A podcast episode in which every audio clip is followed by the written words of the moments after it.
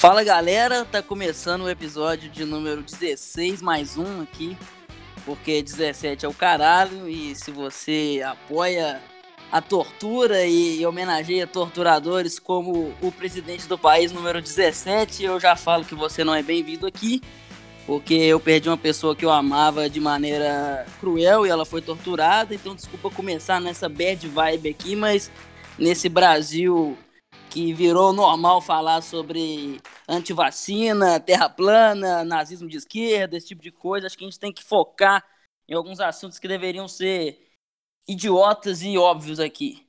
É, hoje eu estou aqui com um convidado mais do que especial é, para falar sobre esse título do Atlético Paranaense, o Gabriel Belo, torcedor da equipe. Gabriel, parabéns pelo título antes de mais nada. Eu sei muito bem o que, é ganhar esse, esse campeonato, que o Cruzeiro é o maior vencedor da história do torneio. Então é uma felicidade muito boa e, e seja, seja bem-vindo aí. Valeu, Henrique, valeu aí a todo mundo do Projeto Gogol, já tinha escutado vocês algumas vezes, acompanho também pelas redes sociais.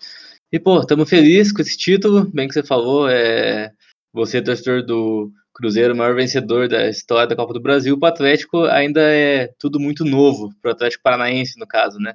É, mas, enfim, muita felicidade. Vamos falar hoje sobre esse título, vários pontos dessa partida contra o Inter, da campanha do Atlético, mas já queria agradecer desde já pelo convite e bora nessa. Ô Igor, e você, tá com saudade já de, de ser campeão da Copa do Brasil?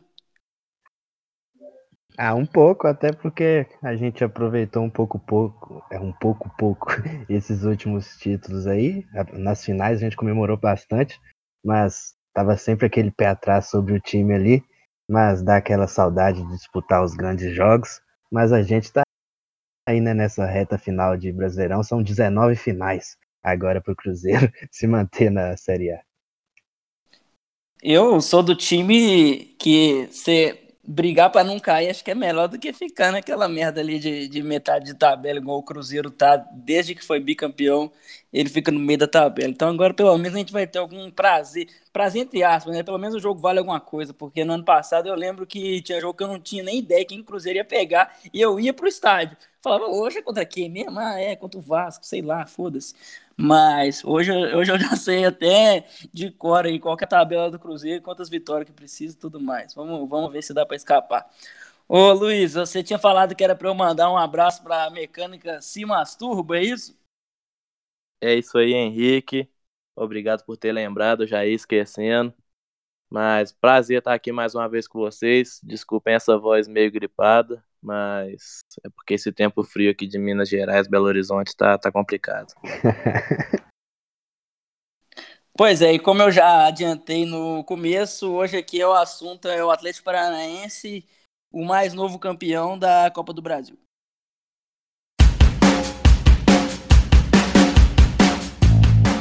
Queria parabenizar, antes de começar o nosso papo, parabenizar o Inter, né? Porque antes dessa final a gente já tinha combinado que esse episódio seria sobre o vencedor da Copa do Brasil. Então, se fosse o Internacional, hoje seria um episódio inteiro sobre o clube. É uma, é um, uma equipe que a gente já falou em alguns outros episódios aqui. O Odaí faz um trabalho interessante. E, e alguns episódios para trás a gente detalhou um pouco como que a equipe joga, o, o papel do Guerreiro, é, nessa equipe, o trabalho do Odair e tudo mais. E mais o quem foi campeão foi o Atlético, uma equipe que também, também merece todos todos os elogios e vamos lá. O, eu já vou passar a bola para o Igor, que ele tinha falado que queria deixar já uma, uma pergunta para o Gabriel. Vamos lá, Igor. Pois é, primeiramente, obrigado, Gabriel, pela presença. Né? Não esqueci de falar na abertura. Mas é, é, o seguinte, o que eu penso é assim, a gente até já falou sobre isso no nosso primeiro episódio um pouco, que eu acho que é uma boa porta de entrada, tanto para começar esse episódio, como para discutir como que o Atlético joga dentro de campo, as virtudes e particularidades do time, né? Porque o Brasil, depois do 7 a 1 começou numa nova onda ali, uma dicotomia de treinadores modernos e ultrapassados, e a gente começou a ver traços muito fortes de coisas táticas aqui, né? Mas principalmente coisas relacionadas à marcação. que é marcação por zona, linhas de quatro bem postadas, compactação, e isso foi o que ditou o ritmo das principais equipes do Brasil nos últimos anos. E, é, e é, são equipes bem táticas, virtudes, com suas qualidades e defeitos, mas sempre seguindo um pouco dessa lógica da, da marcação por zona, das linhas de quatro bem, bem compactas na defesa, saída em velocidade e tal. Mas times que jogam de forma ofensiva com esses traços táticos que a gente está acostumado a ver, principalmente na elite europeia, a gente não, quase nunca viu aqui no Brasil. E eu acho que no Atlético a gente consegue ver isso. Né? Quando, por exemplo, no jogo, no jogo de volta contra o Grêmio na semifinal, na, naquela grande remontada, o Márcio Azevedo jogou como um terceiro zagueiro, basicamente, e o Rony se manteve aberto pela esquerda. No jogo de ida contra o Inter já foi o contrário. O Márcio Azevedo teve a liberdade para ir para o ataque e o Rony jogou mais por dentro. Então, no Atlético, eu acho que é, é, o primeiro time brasileiro que joga de forma ofensiva, que a gente vê esses traços táticos das principais equipes europeias, porque os outros times ofensivos do Brasil nos últimos anos eram times mais é, que focavam mais na questão da intuição e imaginação dos jogadores. Times com muitos jogadores velozes e inteligentes entre os seus atacantes, né? E eu queria ver se o Gabriel concorda comigo sobre isso e se ele acha que isso pode ser talvez o grande legado do atual Atlético dentro do futebol brasileiro, dentro das quatro linhas mesmo. Se o sucesso desse time jogando dessa forma pode e deve servir de inspiração. É, você citou a questão da marcação, que eu acho interessante é, comentar um pouco porque o Atlético do ano passado, que foi a equipe que ganhou a Copa Sul-Americana, já era um time que tinha algumas ideias é, bem avançadas, acho, na comparação com outras equipes, com outros técnicos, mas era um time que, por exemplo, na marcação era bem mais básico. Ele atuava a maior parte dos jogos até como um 4-4-2 bem é, básico na, na, ali na parte de marcação. Tinha o Rafael Veiga, que jogava praticamente como um segundo atacante, até na, até na criação mesmo, ele não era esse armador, ele não, ele não fazia esse trabalho como hoje faz o Léo Cittadini, é, enfim, é, que a gente já entra mais nessa questão, mas o Atlético era um time que ele era até um pouco mais intuitivo nessa questão de marcação, ele, ele não era tão bem, é, ele não era tão complexo nesse sentido, hoje é, para final contra o Inter, por exemplo, que teve uma mudança que foi muito importante, que começou no jogo contra o Grêmio, mas que se confirmou contra o Inter, que foi a entrada do Léo Cittadini no meio, porque o Atlético passou a jogar com dois interiores ali, ali junto com o Wellington, é, que são o Léo e o Bruno Guimarães, e era um duelo muito importante que o técnico Thiago Nunes tinha que resolver para esse jogo, porque os dois interiores do Inter, ali, o Edenilson e o Patrick, eles são muito fortes fisicamente, então o Atlético tinha que achar uma forma de é, combater esses dois jogadores, e aí colocou o Léo Cittadini para jogar junto com o Bruno Guimarães. Eu acho que nesse duelo físico no meio campo o Atlético conseguiu, é, não sei se vencer, mas pelo menos se igualou com o time do Inter, e aí a grande diferença veio nos pontas, né? veio no Rony, o Nicão, que são dois jogadores que jogam muito abertos, e você citou bem essa questão dos laterais, né? Porque em vários momentos o Nicão e o Rony ficam cravados ali na ponta, e o Kelvin e o Marcelo trabalham como armadores, né, ali recuados, aqueles, aqueles laterais interiores, né, que a gente fala. Então, realmente, eu acho que o Atlético ele tem um projeto muito muito bem definido. Até o André Fury comentou essa semana na ESPN, depois da final, que ele via no Atlético o único projeto de futebol no Brasil, né? E aí eu fico até curioso para ver o que vai acontecer com o Atlético depois que o Thiago Nunes sair. Porque isso, é claro que o, torcedor, torcedor do Atlético fica muito feliz com ele, é, é, gosta do trabalho do Thiago Nunes, ele, ele, é realmente um ponto fora na curva, por vários pontos que você já citou dentro da tua pergunta, mas eu fico pensando como que seria essa sucessão, né? Porque tem que cair um pouco na realidade. O Thiago ele acaba de ganhar o segundo título em menos de um ano, então é, a torcida não pode se assustar com o fato de querer um novo desafio, que ele até deixou entender na, semana passada, depois ele deu uma despistada, mas é, eu não colocaria minha mão no fogo aí pela permanência dele para a próxima temporada. Então eu gostaria muito de ver e eu acho que é um ponto importante nesse momento. Se o Atlético ele tem condições de seguir com esse projeto é, que, que tem agora com o, o Thiago, se vai trazer um técnico que tem um perfil parecido, que possa seguir com essas ideias, como que vai ser isso, sabe? Ou se o Thiago Nunes foi só um ponto fora na curva é, dentro de todo esse contexto do Atlético, porque seria um técnico muito acima da média e não vai ter como superar ele depois. Isso é uma questão que me deixa um pouco intrigado. Mas eu confio que o Atlético é, teria novas soluções nesse, nesse sentido, tentaria alguém diferente, não ia atrás do Abel Braga, não, é, nem nada do tipo.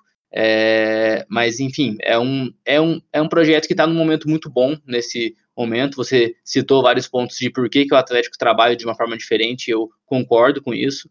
É, mas enfim, eu fico ansioso pelo próximo passo, pelos próximos passos, né? Você até citou o Henrique no Abre, né? Que é, depois que o Cruzeiro ganhou os títulos de Copa do Brasil, é, ficava cumprindo tabela, enfim, isso é chato. E realmente é, né? E eu espero que o Atlético não tenha isso também agora, até o final do ano, que consiga dar mais campo para os jovens, que é, desenvolva novos jogadores essa é uma parte importante também, mas acho que eu já estou passando um pouco do limite da pergunta, vamos seguir. Eu acho que pela maneira que o Atlético lida com o futebol, pelo menos atualmente, a questão do treinador não vai, não vai vir alguém de fora. Ou se vier, eles já têm conversado quem que vai ser. Eu acho que vai ser alguém da comissão, ou então alguém que está ali treinando umas categorias de base, pelo, pelo estilo de jogo, porque é, é um, algo muito difícil de de, de se implantar e a torcida não vai aceitar que haja uma, que exista uma mudança drástica da maneira do time agir. Professor Adilson assiste então, todos os jogos no estádio. Professor Adilson Batista tá voltando para um time de Série A, pouco se fala. Ele é sócio do Atlético, o Adilson. Igor Júnior morrendo de inveja no momento. Vai comandar o Cruzeiro na Série B ano que vem. Continue, Luiz. Mas enfim, eu acho que vai ser alguém que já é do convívio do Atlético Paranaense, que sabe como tratar essa relação dos jovens, até por conhecê-los melhor, porque é um time que, que tem esse destaque por usar muito bem as características dos seus jogadores. Não é um time que tenha na montagem do seu elenco jogadores de grande destaque, mas sabe usar muito bem cada um dos seus jogadores, isso que gera um, um desempenho tão bom de cada um. Ô, ô, Gabriel, eu queria que você falasse mais sobre, sobre esse projeto do Atlético a longo prazo. Tanto é, você já disse que tem, tem lá suas dúvidas do que vai ser o Atlético no ano que vem, se o Thiago vai sair, mas eu queria que você falasse de do passado até hoje, esse projeto é, com o Paulo Autuori, com o Petralha e tudo mais em todo, todo esse tempo e, e esse processo, né? Porque a gente tem que respeitar alguns processos. Eu, é, claro, em outro patamar mas eu via isso muito na Juventus no começo da década, o que eu acompanho um pouco mais de perto. É, era muito claro que a equipe estava se remontando, então quando a Juventus ainda patinava em Champions League, chegou a sair na fase de grupos, eu via aquilo como um processo. Ela já dominava é, nacionalmente, mas a equipe foi de um domínio nacional com, sei lá, Zaza e companhia, para de bala, para depois é, Higuaín, para depois Cristiano Ronaldo. Então, é, são processos, eu queria que você falasse como que foram, é, desde, desde quando, quem foram essas, essas principais figuras e como que é aproveitar esse processo, ver que de uns anos para cá a equipe já fica é, sempre ali na primeira metade da tabela, depois agora começam a vir os títulos, e como, como que é entender que isso está acontecendo e ver que esses passos estão sendo dados. E claro, essas principais figuras, quem são elas, como, como, como que fizeram esse, esse projeto andar. Bem, eu vou aproveitar essa tua pergunta para pegar um recorte que eu já estava pensando em usar hoje, mas com relação ao time que entrou em campo no jogo contra o Inter na, na final da Copa do Brasil, né? Que foi o mesmo time nas duas partidas. O Santos, ele é um goleiro da base. O Kelvin, lateral da base. Bambu chegou do Santos de graça. Léo Pereira, base. Márcio Azevedo chegou do Shakhtar de graça. O Wellington veio do Vasco de graça. Nicão veio lá atrás do Atlético Mineiro, que ele, que ele tinha contrato, ele veio de graça também. Léo Stadini, de graça, do Santos. O Bruno Guimarães, ele veio por 800 mil reais lá do Audax de São Paulo. O Rony veio, veio de graça. Ele que tinha um embrólio na justiça lá com o clube do Japão, isso até afastou ele na época do Botafogo, que ele quase fechou. É, mas enfim, o Atlético teve paciência para resolver esse imbróglio, esperou o Rony e fechou com ele. E o Marco Ruben veio por empréstimo, né? Ainda, é, ainda não é certa a permanência dele para o próximo ano, mas o Atlético, em taxa de transferência, não pagou nada pelo Marco Ruben. Então, assim, é, já dá para ver mais ou menos como que anda esse projeto do Atlético. Primeiro que tem muitos jogadores da base, não só no time titular, mas também no banco, enfim, não vou falar todos, mas é uma equipe que sempre apostou nesse projeto da base e, e que valoriza muito os seus jogadores. E eu acho que é importante também o Atlético tem sabido o momento de lançar esses jogadores. É, você não pode ter um, um, uma grande promessa da sua base e daí você vai lá e coloca ele em um contexto que não seja muito bom para ele apresentar futebol. É, então o Atlético usa muito o Paranaense nesse sentido, que Elvin jogou Paranaense, foi muito bem. É, o Bruno Guimarães jogou Paranaense ano passado, foi o melhor, melhor jogador da competição. Léo Pereira Atlético, jogou Paranaense. O Atlético joga o, o estadual inteiro com o time né, de, de base ou sub-23, alguma coisa assim, não é isso? Exatamente, daí já vai dando pro jogador aquela, aquela sensação de você fazer parte do grupo, né, do grupo profissional, né, você... É, é e, ter... disputa clássicos também, já, já, tem essa, já tem essa vivência, né? E assim, o Atlético com esse elenco alternativo vem de dois títulos, né?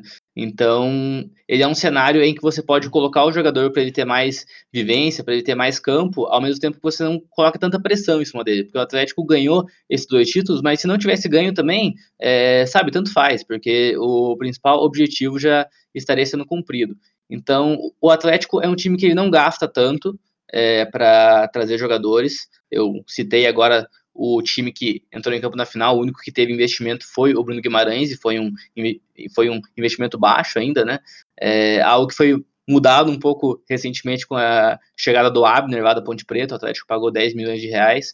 É, e essa chegada do Abner é algo que também me deixa um pouco ansioso para esse futuro, para saber se o Atlético vai tentar mais contratações nesse sentido. Mas, assim, o Atlético ele vem se desenhando como esse projeto aí, é, acho que desde a volta da Série B, o Atlético subiu em, ali em 2012, ainda era um cenário em que, em que não tinha tantas expectativas, tanto que a final da Copa do Brasil de 2013 foi algo totalmente fora da curva, foi um, foi um ponto fora da curva, é, mas a gestão do Petralha, essa atual, começou lá em 2012 e aí já, e aí já foi dando para ver alguns pontos aí é, importantes. O Atlético começou em 2013 a usar o a usar os seus jogadores reservas no estadual, reserva, sub-23, enfim. Teve um ano que eu acho que foi 2016 que o Atlético não usou, porque estava com o calendário bem tranquilo, é, que, e estava com jogadores novos, enfim, queria dar essa, essa cancha. Mas esse já foi um ponto inicial, usar os, o, usar esse elenco alternativo no estadual para é, para manter o time fisicamente melhor para toda a temporada, para as principais competições. Isso já é um ponto em que o Atlético foi meio pioneiro, porque é, alguns times tentam fazer isso, mas não fazem da forma que o Atlético fez, né? É, é, largando mão total aí da disputa do título, né? Da forma mais, mais pura, né? O Atlético disputa títulos, mas não é esse o principal objetivo dentro do estadual. E assim, o Atlético foi resgatando jogadores. O caso do Nicão acho que é muito importante, porque ele chega no Atlético é, totalmente acima do peso, ele tinha problema com é, bebidas, enfim. O Atlético foi recuperando esse jogador. Hoje, se, se, você pega uma, uma foto dele quando ele chegou, e uma foto dele é, é, quarta-feira comemorando o título, ele é um jogador totalmente diferente, muito mais magro, muito mais preparado. É, então, assim, acho que o projeto se passa um pouco por isso também. Você o Atlético não gastou tanto para formar esse elenco, gastou muito pouco, na verdade.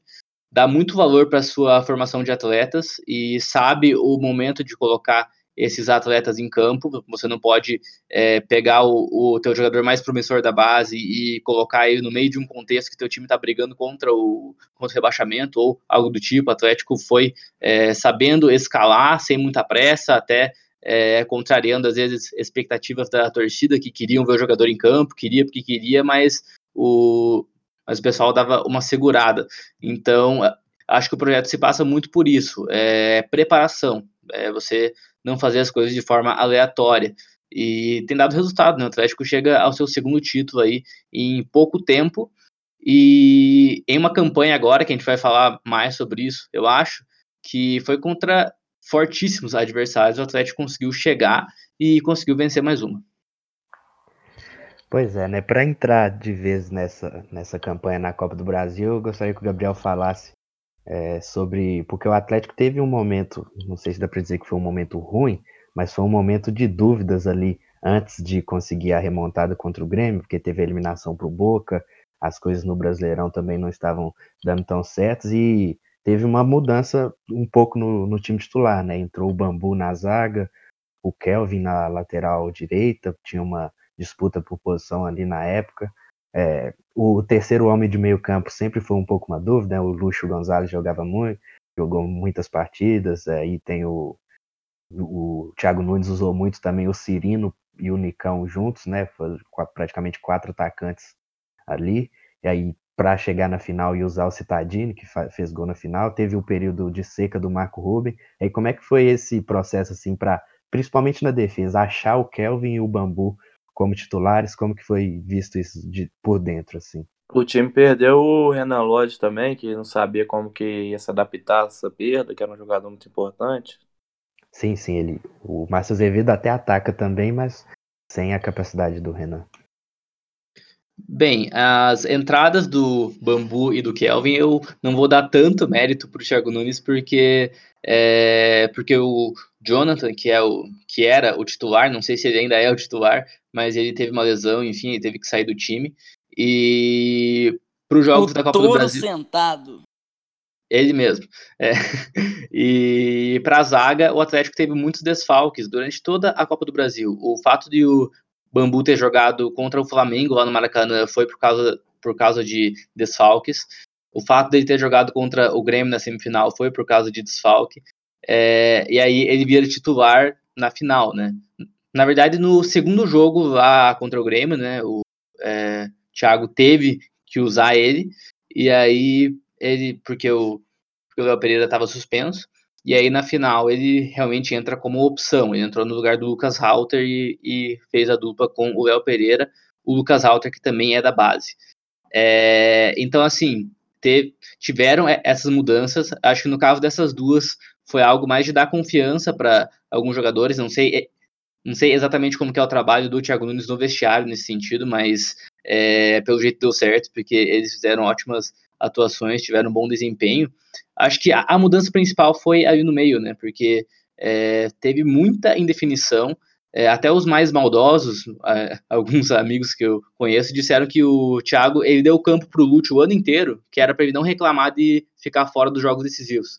É, e, e, aí realmente ele, ele não entrou nesses últimos jogos como titular. E o Lúcio realmente ele, ele já vinha comprometendo esse é, desempenho no Atlético, principalmente nos duelos ali no meio campo. Eu não consigo imaginar o Atlético enfrentando ali Matheus Henrique, enfrentando Jean-Pierre com o Lúcio no meio. Acho que ficaria é, muito é, ficaria muito desigual. Então, e aí, claro, também com o Patrick e com o Edenilson. Então ele conseguiu equilibrar esse meio e foi num momento muito importante. Teve um, teve um jogo chave aí nesse, nesse meio tempo, que até foi um pouco subestimado e, né, com razões, porque foi um jogo que não era tão importante para o calendário, mas teve um Grêmio Atlético é, pelo Brasileirão antes da segunda decisão da Copa do Brasil, que foi o jogo lá em Porto Alegre. O Grêmio venceu, mas o Atlético jogou bem. E foi um jogo em, em que o Atlético entrou com o Kelvin na lateral e entrou com o Léo Cittadini no meio-campo. Eu acho que ali foi meio que um vestibular que o Thiago Nunes fez com esses jogadores, porque ele já estava pensando nessas mudanças ele foi lá e colocou eles como, como teste, né, para ver se eles conseguiam jogar bem contra o Grêmio. Claro que o Grêmio também estava bem diferente aquele dia, estava jogando Luan, é, equipe bem alternativa, mas nesse jogo aí no meio do caminho, eu acho que o Thiago conseguiu tirar algumas dúvidas. E que sorte que ele, que ele conseguiu tirar. Porque eu não vejo o Atlético sendo campeão da Copa do Brasil, não, não vejo o Atlético passando pelo Grêmio da forma que estava jogando antes. É, teve um período realmente muito ruim. O último jogo muito ruim do Atlético foi o Dida contra o Grêmio. Naquele dia o Grêmio podia ter feito mais gols, inclusive, e aí ia acabar com tudo. Mas ele teve essa mudança na hora que precisava ter tido, foi um ótimo momento aí pro Atlético ter essas mudanças e conseguiu chegar mais inteiro para a final com essas três mudanças principais, né? É, o Kelvin entrando na lateral, o Bambu entrando na zaga e o Citadini no meio-campo, o que levou também o Nicão para sua melhor posição, lá para o lado direito.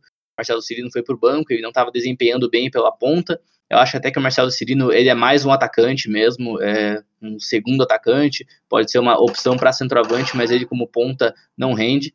É, e aí com essas mudanças o Atlético conseguiu chegar bem para o título.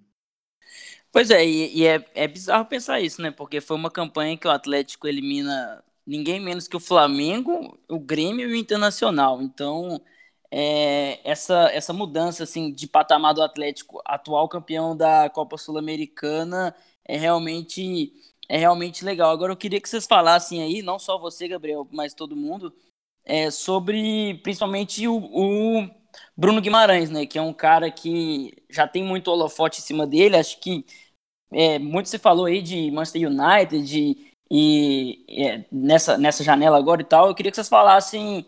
É, primeiro que você, Gabriel, detalhasse o modo que ele joga em campo, que faixa que ele gosta de ocupar, onde que você acha que ele rende mais, e depois a gente abre para discussão, será que até onde que ele pode chegar mesmo, se se, se mantiver saudável e, e, e, render tudo que ele, que ele promete, será que ele pode realmente ser um cara dominante a nível, a nível europeu? É, ele é um interior aí da sua essência, né? Ele até já fez alguns jogos como meia armador, né? Em um esquema 4-2-3-1, algo mais parecido com isso. E ele já fez jogos como primeiro volante. Nas duas funções ele conseguiu jogar bem, ele teve uma boa participação, porque ele é muito bom, mas essa não é a, não é a faixa preferida do campo dele. Ele é realmente aquele jogador pro 4-1-4-1, que ele joga ali como um dos dois interiores, e ali ele pode ser tanto aquele jogador que faz a saída, que ele ajuda o, o primeiro volante, e também esse jogador mais de chegada no ataque. E esse jogador mais de chegada no ataque foi o que ele conseguiu fazer um pouco mais depois que o Léo Cittadini entrou no time. Ele e o Léo Cittadini, na verdade, são muito complementares. Os dois conseguem jogar muito bem juntos. É, até por uma questão de perfil, enfim. Mas ele, além da parte técnica toda, é, é, ele é um jogador que dá muito passe de ruptura, ele, ele consegue. É, ele consegue dar vários passes-chave durante os jogos. Ele tá sempre conseguindo encontrar alguém, tem uma virada de jogo muito boa. Mas além de tudo isso, ele também é fisicamente muito acima da média, sabe? Ele, ele aguenta tranco, ele, é, ele não perde a bola com facilidade, ele protege muito a bola. É, e muito disso por causa da parte física dele. Ele, ele, não é um jogador franzino, ele é um jogador que já veio se preparando também nesse, nesse sentido e consegue se destacar até nisso. Então, assim, ele é um jogador que, ele, claro, muito jovem, né? É, mas já foi uma parte muito importante do Atlético nas duas conquistas. Ele é o melhor jogador do Atlético, é o principal jogador do elenco do Atlético.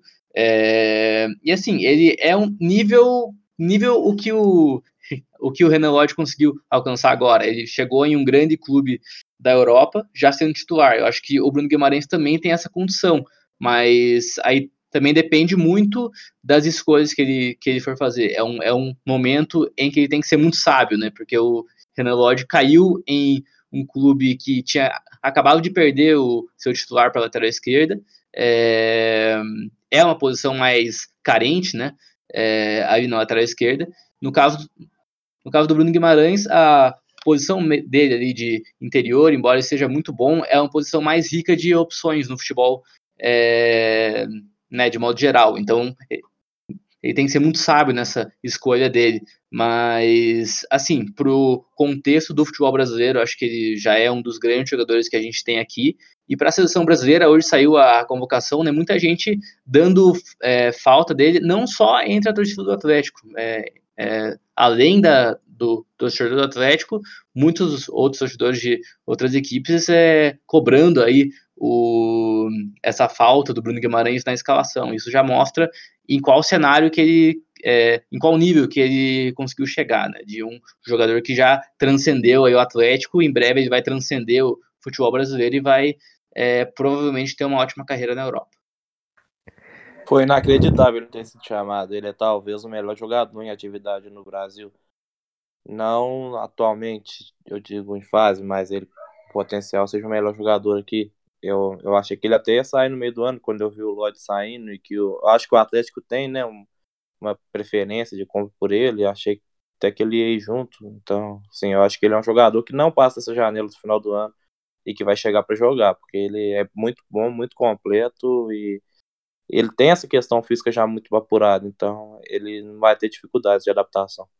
Então, quando o Atlético de Madrid comprou o Lodge, ele fixou uma, uma preferência pelo, pelo Bruno Guimarães de 30 milhões de euros. Mas, claro, se alguém quiser pagar mais, claro que essa que daí o Atlético de Madrid entra em disputa, né? entra em leilão.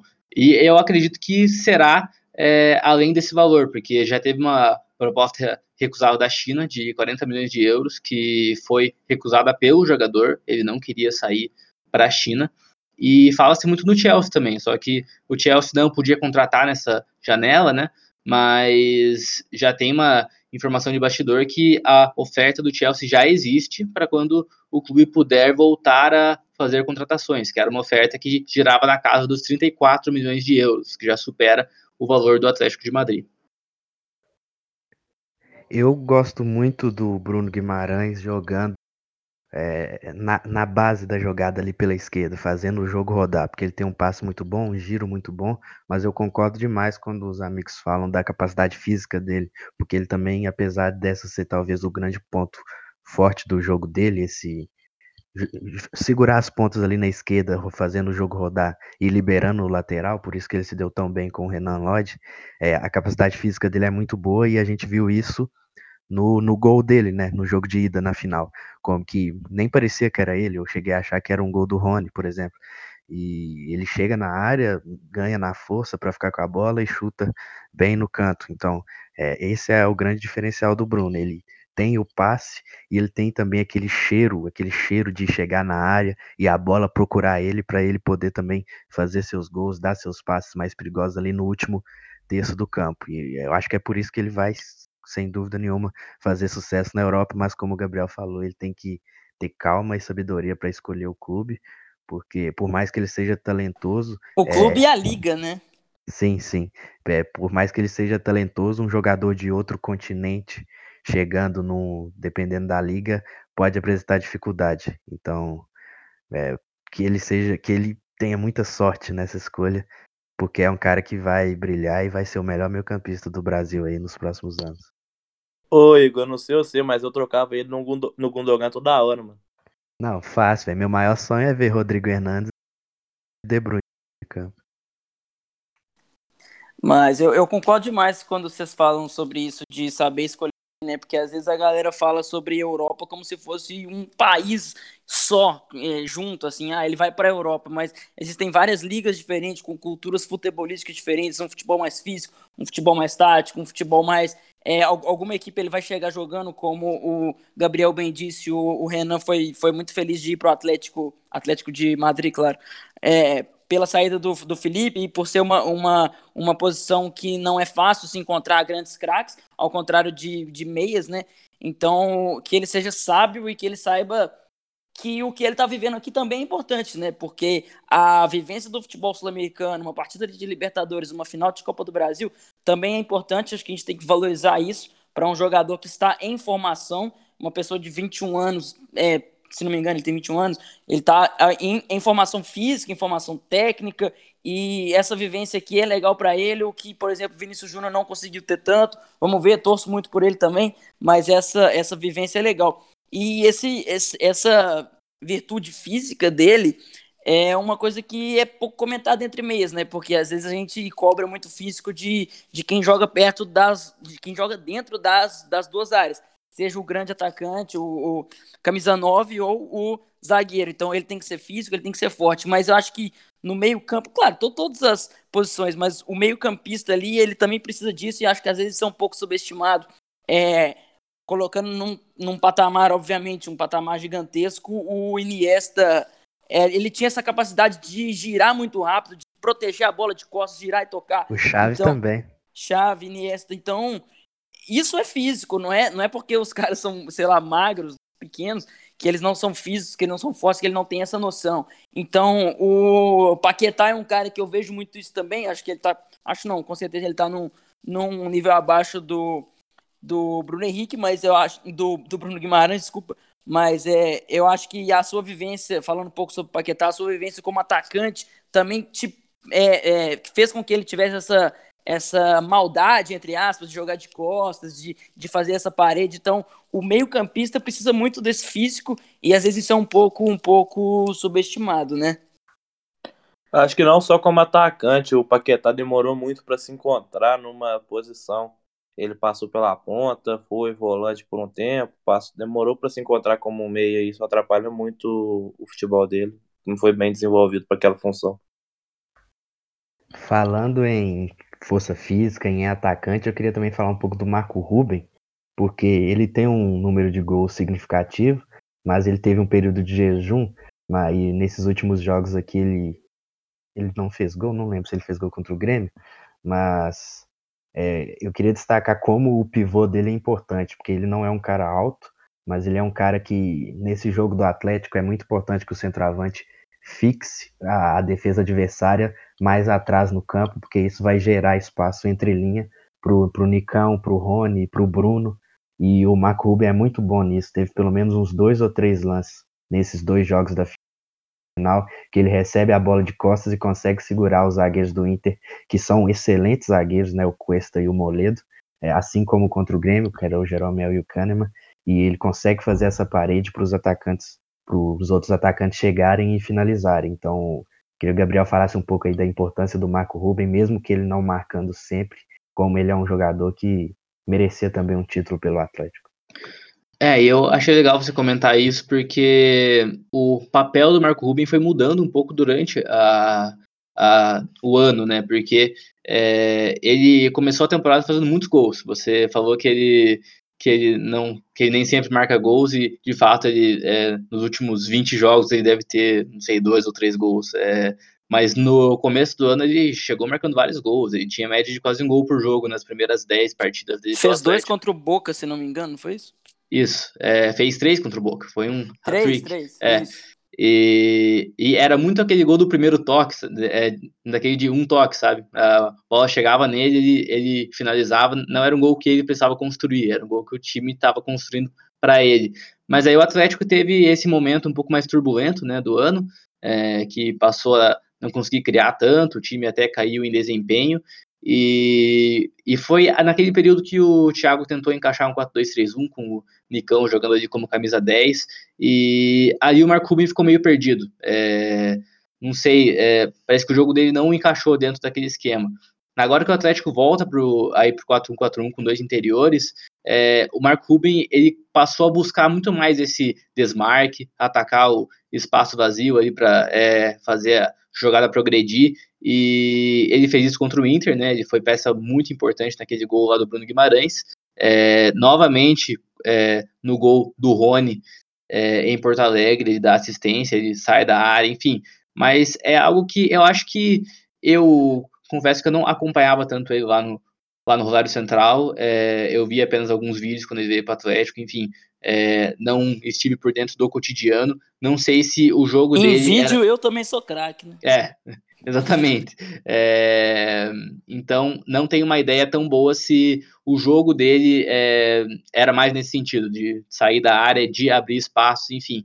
Mas nessa temporada deu para ver que foi uma pequena, pequena transformação. Ele, ele o Thiago Nunes, os companheiros, enfim, descobrindo no Marco Rubin uma nova peça, porque quando ele chega no Atlético, ele estava fazendo um jogo totalmente diferente do que ele terminou agora esse ciclo aí de Copa do Brasil. Ele era um jogador bem diferente, ele foi mudando a sua forma de atuar durante a temporada, o que eu achei interessante, principalmente por ser um jogador veterano, né? É, por ser um jogador que é, já tem seus 30 e tantos anos e foi descobrindo agora, é, durante o ano, uma nova forma de contribuir com a equipe. E eu acho que, assim, uma, uma pauta que a gente já falou muito aqui, o Igor e Luiz, é, foi sobre essa passagem de bastão, entre aspas, na Europa, que é do futebol mais, mais é, não vou falar defensivo, mas aquele futebol mais, aquela aula tática de contra-ataque, uma, uma, uma defesa sólida, para um futebol é, mais propositivo, um futebol mais é, com mais posse, com mais ofensividade. É, a gente viu aí o, o Ajax chegando longe em Champions, uma final com o Tottenham e, e Liverpool, enfim. Eu queria que vocês falassem se talvez esse título do, do Atlético, somado ao fato de que o Flamengo lidera aí o Campeonato Brasileiro, apresentando um, do, um dos melhores futebols que eu já vi aqui no, aqui no Brasil, um futebol ofensivo também. Queria que vocês falassem se isso dialoga, essa, essa passagem de bastão, tanto aqui quanto é, por exemplo, o, o carilismo, entre aspas, perdendo força aqui, o humanismo perdendo força aqui, para esses personagens e dialogando com a Europa. Vocês acham que esse Atlético e esse Thiago Nunes tem a ver com isso? Ah, além do Flamengo, também tem o Santos, com desempenho lá em cima, brigando por, pelo título com jogadores, assim, com um elenco muito pior do que o Flamengo e Palmeiras, né? Mas eu acho que a, principal questão é que os clubes não começam a, a aceitar o time jogar daquela maneira. O, antes mesmo da queda do futebol do Filipão, a torcida já começou a pegar no pé, porque o Flamengo ganhava os jogos de 4 a 0 não passava aperto nenhum, e o, o Palmeiras era aquele sufoco para tentar achar um gol numa jogada de cruzamento. Então, essa, que, essa questão, um pouco até extra campo, não só do resultado, começa a pesar nos treinadores. Eles precisam mostrar um bom desempenho, porque senão a torcida não vai aceitar como o, ver o time dele brigando com um time que é muito melhor de se ver. Então, é uma questão além do apenas do resultado. Eu acho que pesa além disso. Eu acho que a principal questão é que o futebol é feito de ciclos, né? Assim como teve um ciclo na Europa de quase uma década, com cinco times ali dominando a Liga dos Campeões, e agora pode ser que está tendo esse processo reverso para abrir espaço para outros times com outros estilos. Aqui no Brasil pode acontecer a mesma coisa. Né? A gente viu o futebol brasileiro muito forte ali entre 2007, 2008 e 2012, né? chegando na final de 2013, chegando na final da Libertadores todo ano, às vezes não com dois times, mas na semifinal com dois times, teve Corinthians e Santos, por exemplo. E o futebol é feito de ciclos, né? Um, quando um estilo de jogo se fortalece e chega no topo, o outro tem que trabalhar para chegar, para igualar e depois tentar tirar o outro do topo, e assim a vida vai seguindo, né? Não só o futebol, como a vida é assim. Eu acho que esse é o principal ponto nesse caso.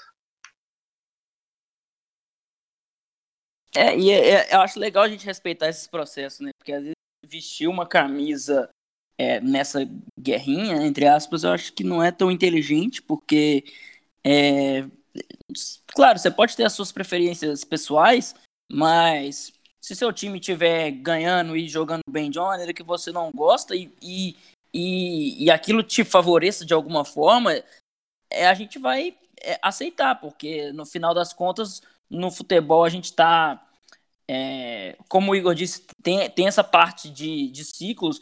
É, a gente vê os ciclos acontecendo, né? Assim, infelizmente, daqui a pouco a gente vai ver é, Messi e Cristiano Ronaldo não vão estar mais aqui, só que a Champions League ainda vai existir, a vida vai existir. Então, a gente vai ter que superar isso. E o futebol ofensivo contra defensivo é a mesma coisa. Então a gente tem que, ao invés de tacar pedra no outro estilo, ah, porque o futebol defensivo não presta, é feio, é ruim, a gente tem que ver que, o que, que não está funcionando ali para tentar se igualar, que foi o, que o Atlético fez, foi que lá na, lá na Europa, o, é, esses exemplos que, que eu citei. Então, eu acho que vamos, vamos ver se. Eu acho que a gente tem uma amostragem pequena ainda porque, claro, Mano Menezes ganhou duas Copas do Brasil é, ontem, entre aspas. Então, o ele foi campeão brasileiro em 2017. Então, a gente ainda está com uma amostragem pequena para ver se existe essa passagem de bastão. Mas acho que é um ponto legal de se tocar, porque a gente já falou aqui sobre Europa. Então, é, acho que pode estar acontecendo alguma coisa parecida aqui no Brasil. Mas, é, se, ô, Igor e Luiz, vocês têm mais alguma, alguma pauta aí para puxar pro Gabriel, sobre o Atlético, sobre esse, esse planejamento, sobre é, o, o papel do, do, do Atlético no Brasil e, e, que, que patamar que ele já, que ele já, que ele já está nesse, nesse cenário, só para a gente finalizar aqui. Eu tenho uma coisa, né, porque nesses últimos dias acabou que muita gente falou sobre como o Atlético tem que ser um exemplo para os outros clubes, né?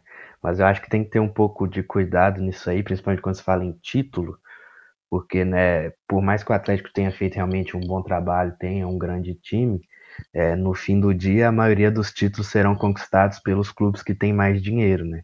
Ainda mais com se o trabalho do Flamengo, por exemplo, continuar sendo feito de maneira séria, ou Palmeiras entrar nos trilhos, será? Tipo, a gente já discutiu muito isso, né, Henrique? Que é muito difícil que aqui no Brasil haja uma polaridade de dois clubes, mas a gente já está vendo o Flamengo, que apesar de ter contratado oito jogadores para o time titular esse, esse ano, já é um time que está com. ganhou o Carioca, está bem no Brasileirão e está na semifinal da Libertadores. Então, o Atlético tem sim que ser exemplo, mas o exemplo tem que ser o processo que o Atlético passou, não o resultado final. Porque cobrar título de time com investimento muito reduzido, eu acho que é bem complicado. Então, acho que tem que ter um pouquinho de cuidado na hora dessas comparações com o Atlético. Tem que mirar o processo, não o final exatamente. Principalmente nos pontos corridos, que é muito difícil você medir forças com um elenco muito, muito acima. O, o Palmeiras, por exemplo, não, não fez muito para ser campeão ano passado. Montou uma defesa sólida com Gomes e Luan e eles não tomava gol e assim foi conquistando seus pontos. Mas enfim, eu queria perguntar para o Gabriel qual que é a expectativa dele quanto ao Léo Pereira. Se ele vai ser um jogador que vai para a Europa, se ele algum treinador lapidar ele, pode chegar até a seleção, se ele vai ficar no Atlético ou vai para outro time no Brasil, o que, que ele acha que o Léo Pereira vai se tornar? Só bem rapidamente, só para comentar um ponto que o Igor trouxe que eu acho bem interessante, é sobre o não o resultado final, né, mas o caminho até esse resultado. Eu confesso que para essa final contra o Inter, eu estava bem né, confiante, enfim, é, é, por conta do projeto do Atlético, por conta de tudo que tem sido feito. Mas eu confesso que a minha é, relação com uma possível derrota não era, não era algo tão é, tão duro, tão ruim, porque eu sabia que mesmo se o Atlético perdesse aquele jogo, ele ia seguir trabalhando é, assim de forma séria, de forma honesta, é, fazendo esse projeto é, seguir correndo sem nenhum tipo de desespero. Eu tinha mais medo da reação da torcida, talvez, é, para assim, se perdesse ia ser tudo aquele caos de torcedor, enfim. Mas quanto ao Atlético, é, confesso que eu me sentia seguro quanto a isso. E acho que, é, que conversa muito com isso que o Igor disse, que, é, que assim, o Cruzeiro, como vocês já citaram, ganhou dois títulos, mas vocês tinham até um pouco de receio em comemorar, celebrar muito, porque sabia que o projeto em si não era algo promissor. É, e no caso do Atlético era o contrário. Então, são bons caminhos para ser seguidos aí, é, independente ou não de você ganhar títulos, né? Porque o título, no fim da conta, é, é aquela conquista, é aquilo que você comemora, mas tem o dia a dia do clube, né? Tem, é, tem aquele jogo contra a Chapecoense fora de casa, contra o Ceará fora de casa, que, é, que são importantes também, e, é, e nesses jogos você, tem que ver esse, esse esse progresso, esse projeto sendo levado para frente. Então, é, o Atlético não vai ganhar Esses tudo. jogos aí pro Cruzeiro é vida ou morte. É, então, o, o, o, time do Atlético não vai ganhar tudo. Ele vai seguir trabalhando bem e isso deixa o torcedor tranquilo. Quanto ao Léo Pereira, é, eu acho que desse elenco atual do Atlético, é, desse time que acaba de ganhar a Copa do Brasil, talvez seja aquele negócio pontual, sabe? É, porque ele está em um bom nível, ele teve já uma, um, uma má fase esse ano, é, alguma sequência de jogos que ele não jogou bem, mas ele é um jogador que já teve muitas sondagens em outras janelas, teve sondagem da Roma, teve sondagem do Lyon, acabou não saindo, o Atlético recusou uma proposta que, que na época era na casa dos, dos 10 milhões de euros, o que eu acho um bom valor para um, um zagueiro, né, para um defensor, é, mas assim, eu não vejo ele indo muito além do que ele já foi aqui no futebol brasileiro. Eu acho que se ele sair do Brasil, se ele trabalhar é, com outros treinadores, com, é, estiver tendo contato com outros projetos, eu acho que a motivação dele pode ir um pouco mais além.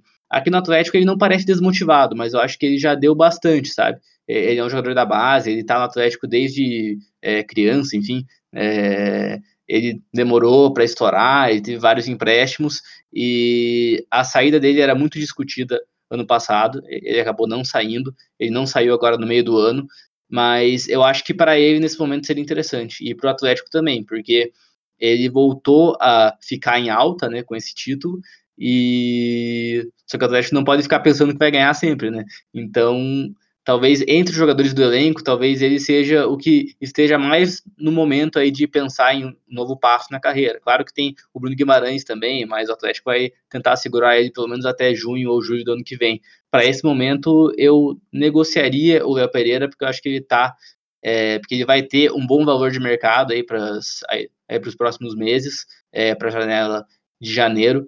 É, e assim, como potencial dele, pensando, eu acho que é um ótimo zagueiro. Ele é um zagueiro construtor, né? Ele, ele consegue trabalhar muito com bola longa, ele é muito técnico, isso não é algo muito comum, mas eu acho que ele pode ser ainda mais potencializado fora do país, e isso eu acho interessante. E aí ele pode ser um zagueiro até como que pode surgir como uma futura escolha para a seleção brasileira. Eu vou agradecer demais aqui, Gabriel, pela, pelo, pela, pela ajuda aqui no nosso, no nosso bate-papo, né? E, e principalmente parabenizar de novo pelo, pelo título e falar para ele aproveitar mesmo esse momento, porque se eu aqui em casa, que não tenho absolutamente nenhuma relação é, sentimental com nenhum dos dois times. Na hora do gol do, do, do Rony, com aquela jogada totalmente maluca do Cirino, eu, eu e o, eu, o Fael, que mora aqui comigo, a gente levantou. Eu fiquei olhando para ele, caralho, não é possível que ele fez isso. E, enfim, eu não tenho nenhuma relação com o Atlético. E, tipo, então eu imagino vocês aí vivendo esse cenário e último lance do jogo. É, então, no final das contas, são esses momentos que valem a pena a gente acompanhar futebol. A gente pode falar aqui sobre tática, sobre 4-1, 4-1 a vida inteira, mas no final das contas, esses recortes de momentos são que fazem o futebol valer a pena. Então, aproveita esse título, aproveita esse momento que o clube está vivendo e, e, a gente segue aqui na torcida para o Atlético continuar sendo esse exemplo, né? E é um exemplo de, como o Igor falou, de processo, de gestão e não só de empilhar títulos, coisas que a gente sabe que é difícil de acontecer, não só com o Atlético, até com equipes com, com mais poderio é, financeiro. Então eu vou agradecer e falar para você aproveitar esse momento e, e, e que você é que, que, que vocês entendam realmente isso que o Igor falou, né? que, que a, o Atlético não vai ganhar tudo, mas o Atlético ele é um, um exemplo para quem para quem quer fazer gestão séria. A gente vê o Cruzeiro, por exemplo, aí foi bicampeão, agora está afundado em dívida, tem chance de ser rebaixado com um elenco caro, e a gente não sabe o que vai ser do clube daqui, daqui a alguns anos. Pô, muito obrigado. É, eu que agradeço aí muito pelo convite de vocês. Também fico feliz por vocês mandarem essas felicitações. É, enfim, sempre bom falar do Atlético nesse momento, né? É, e porque além dessa conquista, o, aí o clube tem todo um projeto muito interessante, tem toda uma caminhada que tem, sendo muito que tem sido muito positiva ao longo dos últimos anos e eu creio que vai continuar assim. O Atlético tem um bom projeto, pode chegar longe. É, enfim, queria agradecer aí por ter tido a chance de falar com vocês, de participar. Estou acompanhando aí o Gol a Gol, já escutei um ou dois episódios, vou fazer isso com mais frequência, né? depois de hoje aí, é correr atrás do prejuízo. Mas valeu demais e, enfim, estarei sempre acompanhando vocês e agradeço novamente por ter sido o escolhido para falar aí sobre o título do Atlético. Agora nós vamos para a dica da semana.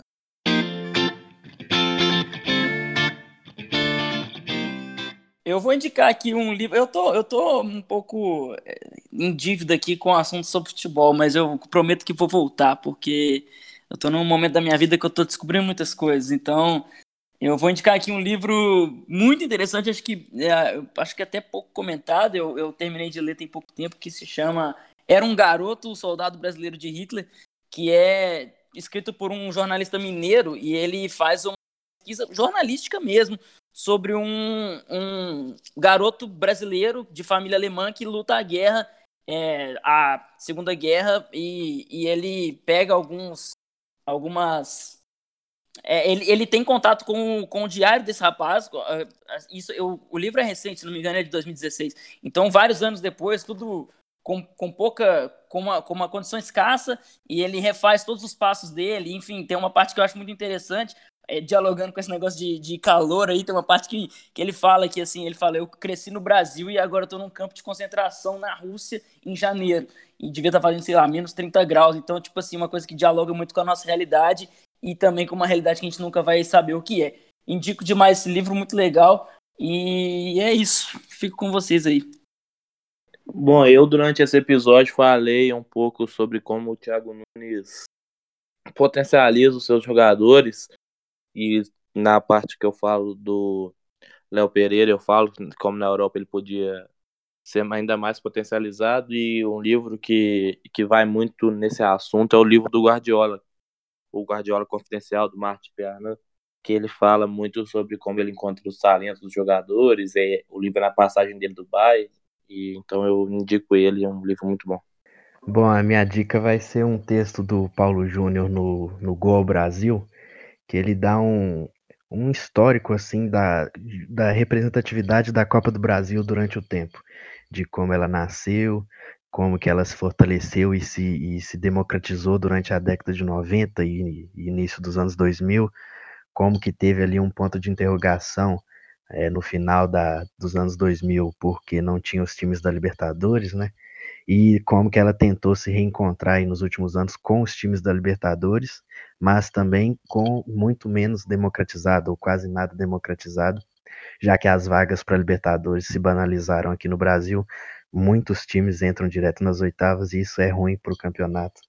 Mas é um texto bem legal para entender esse, essa representatividade da Copa do Brasil no nosso futebol, que é um campeonato importante, sem dúvidas, que está terminando em setembro aí para evitar de dividir atenções com Libertadores e Brasileirão no fim do ano. E hoje em dia vale muito dinheiro também, mas isso é secundário. É, minha outra dica é que a gente falou um pouco do democracia. Você não falou o nome do texto. Vou deixar o link lá no nosso Twitter. Beleza, beleza. É, e minha outra dica é que semana passada a gente falou aqui um pouco do Democracia em Vertigem, né? E nessas últimas semanas saiu um documentário sobre o impeachment do MBL, então fica aí a dica do que não assistir né? nessas próximas semanas também. E... Aqui, ah, pode falar. Não, pode falar que eu termino depois. Eu, é, você, falando sobre o documentário, você chegou a assistir aquele O Processo, que é do impeachment também? Não, não, esse não. Esse mostra, eu acho que foi nesse aí que eu concluí que aquela Janaína Pascoal é louca, cara. Porque tem cada imagem ali que você fica, o jeito que ela faz, muito bizarro. Mas enfim, é isso aí. Pode ir, pode finalizar aí.